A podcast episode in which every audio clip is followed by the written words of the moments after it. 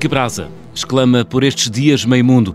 As temperaturas estão acima do normal e a bater recordes e com consequências graves em Portugal e também noutros países europeus. Professor Carlos Filhais, antes de mais, como está? Estou bem, apesar do calor. É verdade, espero que esteja ao fresco, professor. Estou, estou, estou. Estou no, no, cômodo, no cômodo aqui do estúdio que é a minha casa.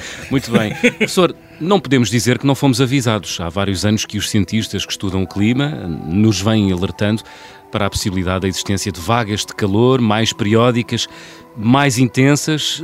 Os avisos tornaram-se, infelizmente, realidade?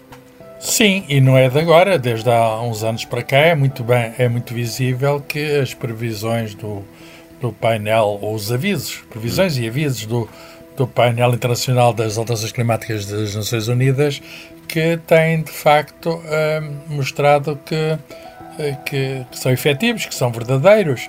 Uh, e, e, e, isto acontece em vários sítios do mundo.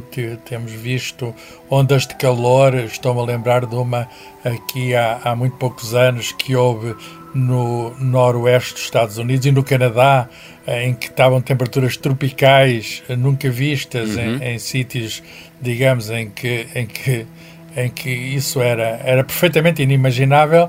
Eh, e, e agora não é a primeira vez, com certeza, mas estamos a viver, não só em Portugal como na Europa, em largas zonas da Europa, uma vaga de calor que é, enfim, algo, tem algo de extraordinário. Só, só para dar um exemplo, em Portugal, no mês de julho, uh, foi registada, 14 de julho mais precisamente, foi registado no Pinhão, no Val do Douro, uma temperatura de 47 graus.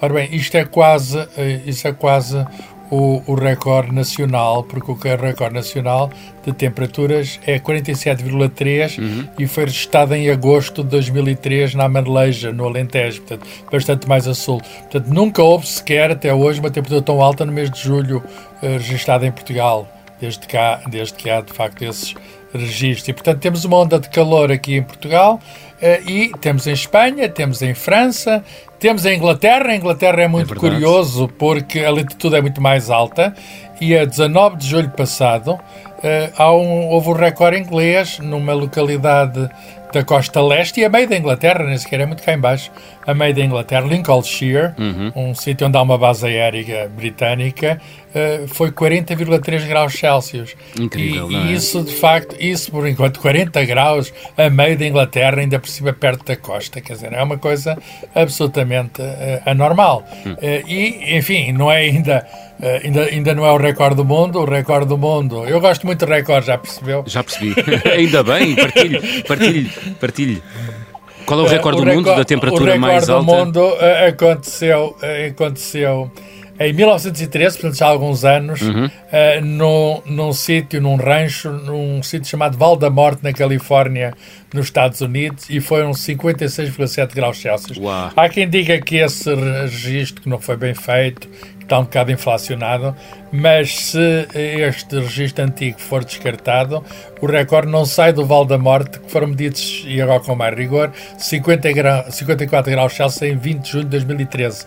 E, portanto, é, é, é 50 graus Celsius é, é uma temperatura que o nosso corpo humano, o nosso corpo não consegue aguentar. Não Portanto, Val da Morte é um nome perfeitamente adequado para aquele sítio. Acima de 50 graus, acima de 50 graus, o corpo humano não consegue pura e simplesmente transferir calor para o ambiente e nós precisamos dessa transferência de calor para o ambiente, uhum. precisamos estar mais quentes que coisa. E o, o, calor, de facto, é um, é um grande prejuízo para nós, porque uh, se não for o ar-condicionado ou se não for uma sombra, uh, nós não temos maneira, porque se estiver muito frio podemos agasalhar-nos, se estiver muito calor, enfim, só é, é mais difícil. E, uhum. portanto, toda a gente sabe que além dos incêndios que há, uh, enfim, agravamento de condições de saúde, por exemplo, risco cardiovascular aumenta, uh, pessoas naturalmente que já têm algumas doenças uh, têm situações agravadas é com o calor excessivo. Temos tendência para esquecer, mas o calor mata, não é? O calor mata e, e mais, e há previsões em vários cenários climáticos para o futuro em que vão morrer mais pessoas em ondas de calor uh, do que têm morrido. E, e, e isso devia preocupar-nos, que devíamos, uh, de algum modo, proteger-nos e, e, preparar até as nossas casas, as nossas cidades, porque estas ondas de calor uhum. uh, vão continuar. São, são fenómenos ligados ao tal aquecimento pois. global. Já, já, vamos, já, já, já, vamos explorar esse, já vamos explorar o futuro próximo. queria só perceber aqui uma coisa, professor. o verão não foi sempre quente. Há muitas pessoas que dizem que foi sempre assim, não é?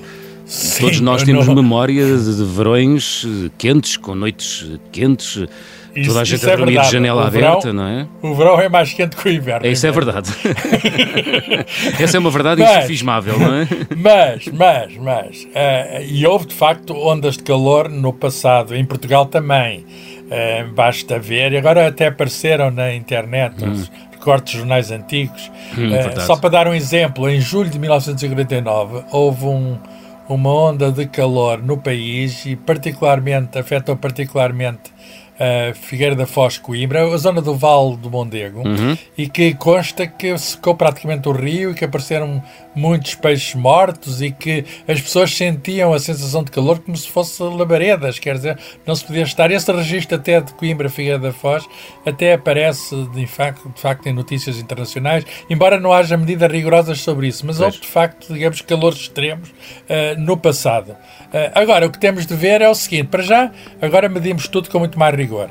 Eh, segundo, segundo, temos uma, uma, um conjunto de estações meteorológicas no país e no mundo uh, perfeitamente coordenadas, o que significa que nós, quando dizemos que está mais quente, está mais quente porque fazemos médias pois. e fazemos melhor tratamento de dados. Portanto, não se trata de ver um acontecimento extraordinário num certo sítio, pode ter existido um pico, mas estarmos agora a ver e podemos afirmá-lo de um modo, digamos, eh, digamos, de um modo seguro, que a temperatura média da, da, da, da Terra está a aumentar e, portanto, está neste momento 1,2 graus Celsius mais ou menos uh, acima dos níveis pré-industriais uhum. e o perigo é que dentro de algum tempo esteja 1,5 graus a mais e esteja, eventualmente, é o limite dos limites estabelecido pelo Acordo de Paris, 2 uhum. graus Celsius acima do que era no século XVIII, antes de aparecerem as máquinas, as centrais de energia, todas claro. essas fábricas, todas, todas essas coisas. Essa é a tendência, mas as ondas de calor. Uh elas vão acentuar-se e vão fazer parte da nossa vida, vão tornar-se um padrão, professor Carlos Filhais?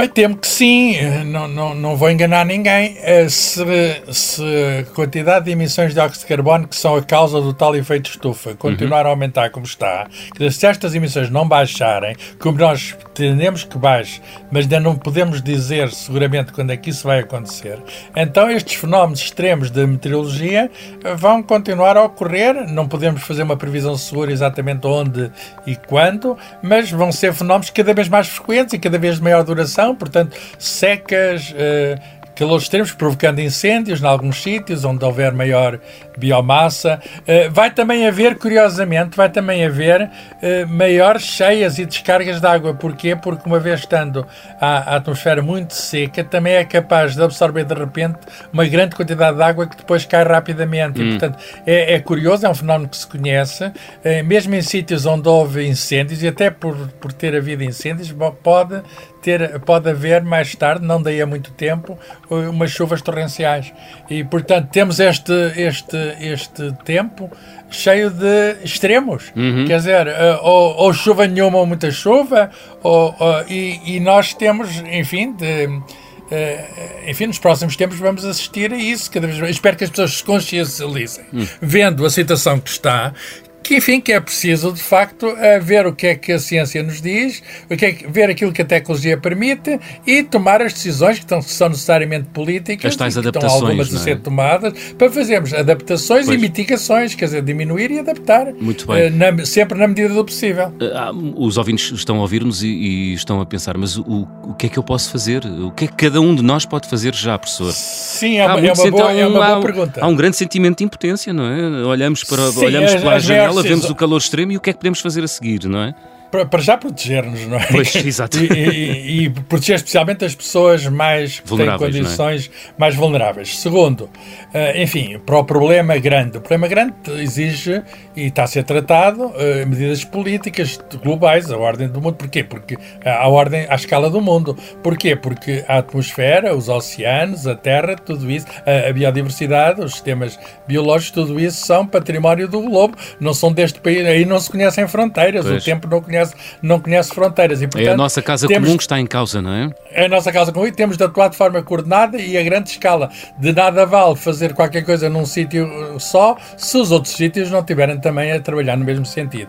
Mas eu percebo esse alívio de consciência que todos nós também pretendemos. Sim. O que é que podemos fazer? Bem, poupar energia. Tudo que seja gastar energia eh, tem, tem, exige eh, enfim, eh, em Portugal, eh, felizmente menos, mas ainda há na Europa centrais de combustíveis fósseis, portanto, poupar energia significa usar cada vez menos, esta é a mensagem, usar cada vez menos combustíveis fósseis uhum.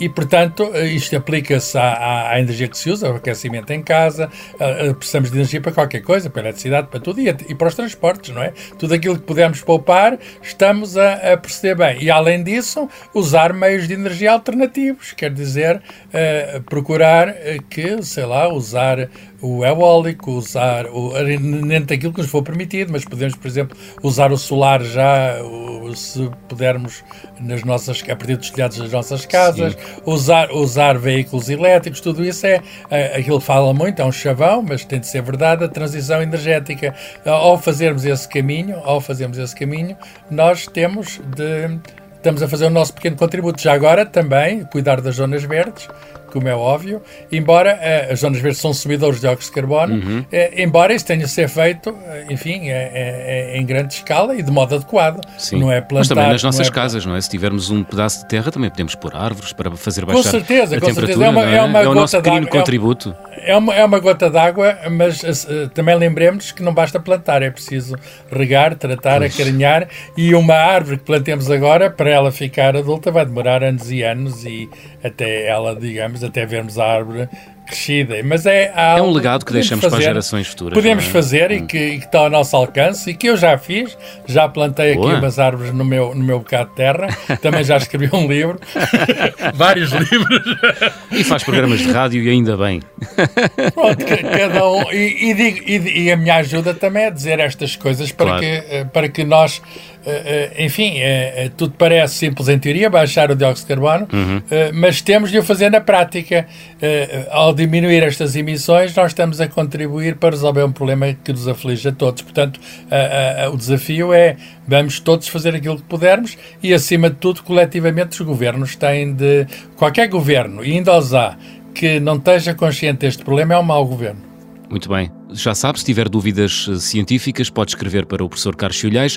O e-mail para onde pode dirigir eh, a sua mensagem é o ouvinte.observador.pt. Estamos à espera do seu contributo. Professor, cuidado com o calor e até para a semana. Sim, sim, cuidado todos, cuidado com o calor, protejam-se.